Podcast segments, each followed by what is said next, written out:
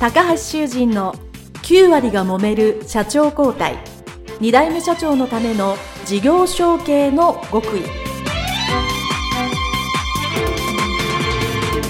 この番組は2代目社長専門経営コンサルタント高橋修人が経営に悩んでいる2代目社長や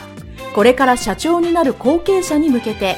経営力を伸ばし会社を引っ張れるリーダーシップを身につけるための番組ですこれまで数百社をコンサルティングした実績から2代目社長ならではの悩みを知りその解決のための独自理論によって2代目社長もまた従業員も幸せに仕事ができることを目指した内容です皆さん、こんにちは。事業承継コンサルタントの高橋修人です。本日は事業承継における中小企業のマーケティング、その中でも特に製品や商品の高付加価値化についてお話をしていきます。高付加価値化というのはですね、まあ、その名の通りなんですけど、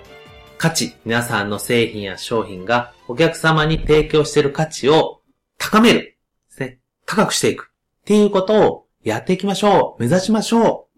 う。ということをですね、えー、示したものです。ま、あの、非常に基礎的な えーことで知っていらっしゃるわ、と、えー、いうことだと思うんですけど、えー、この高付加価値化というのがですね、中小企業にとっては、えー、とても重要なキーワードなんですね。なぜかというとですね、ビジネスをする際、大きく分けて2つの方向性があります。付加価値を低くして大量に個数を売るっていうビジネスモデルと、付加価値を高めて高付加価値で、でも個数は少ないっていうビジネスモデルと大きく二つあるんですね。これを同時にすることはできませんので、基本的にどちらかになります。最初に言った付加価値は低いんだけど、個数は大量っていう場合はですね、これはもう大企業の戦略なんですよね。一つ一つは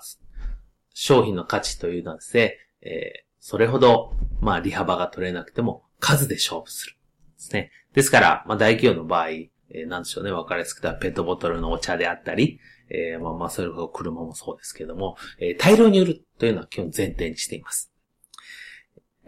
中小企業の場合、その、当然大企業に比べてそんな数を作るためには設備も人も宣伝費もたくさんいりますから、そこまで使えないということになると、個数は少なくても付加価値が高いものをですね、するっていうビジネスモデルが、もうこれはもう昔から変わらないやり方ですね。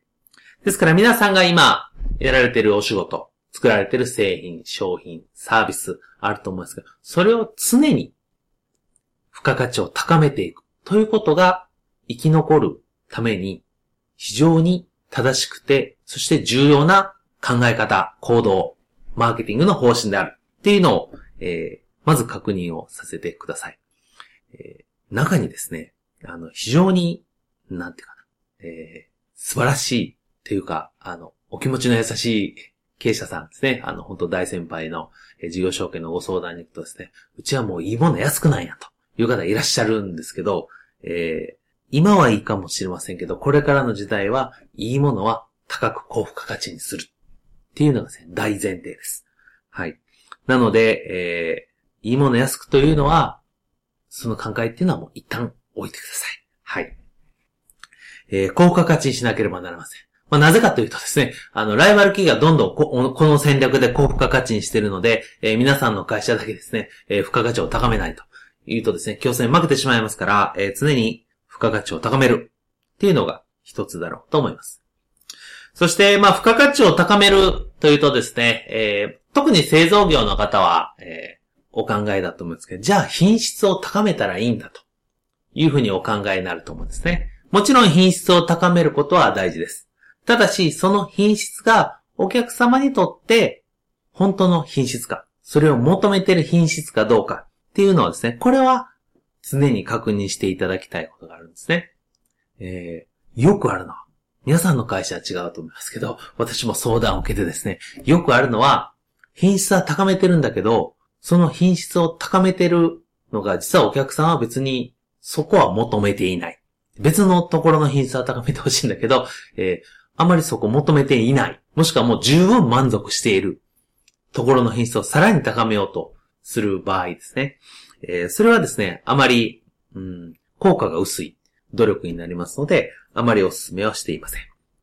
じゃあ、どうするのがいいかというとですね、一番はですね、お客様に、すでにお取引のあるお客様に、うちの製品ですね、えー、まあ、どこがいいかというのを聞いていただいて、どこの品質が上がったらいいですか？もしくは、この製品を使って、まあ当然、も、その顧客さんなりに皆さんの製品、商品を使って何かしてるわけですよね。どこの皆さんの会社にとって、皆さんが作る、顧客が作るものにとってどんな価値が上がればいいですかというのをですね、えー、お客さんのお客さん、顧客の顧客が喜ぶためにうちが何ができるかなっていう発想でヒアリングをしていただくと、当然、皆さんの取引先お客さんも当然その向こうにお客さんがいるので、それが喜んでもらうビジネスはやっているわけですから、えー、顧客の顧客が喜ぶために皆さんの作っているものの品質が高まる。っていうことをですね、これが一番、えー、正しい努力の方向、品質を高める方法であると言えます。もう一つですね、品質を高めるだけではなく、品質以外のところで高められないかというのはですね、もう一つのその価値、高付加価値をするところの意味になります。品質以外何を高めるんだというとですね、一番わかりやすいのは納期ですよね。納期を短くする。ですね。対応するために何をしたらいいか、何かできることがあるんじゃないか。っていうのをですね、そうすると当然、えー、顧客もですね、今までかかってた1週間やったら1週間、10日やったら10日が短くなればですね、大変喜ばしいですよね。と同時にですね、その販売の後、アフターサービスはフォローとかメンテナンス。ここを高める。ここの品質を高めることによって高付加価値にするっていうことも当然できますよね。特に法人、対法人、B2B のお仕事であれば長いお付き合いになりますから、打っておしまいではないので、その後のアフターフォローやメンテナンスや、その次の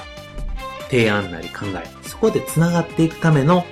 皆さんの会社の価値を高める活動っていうのはですね、必ずできるものだと思います。はい。本日はですね、えー、事業承継の中小企業のマーケティング、高付加価値化について、えー、お話をさせていただきました。それでは今回は以上としたいと思います。どうもありがとうございました。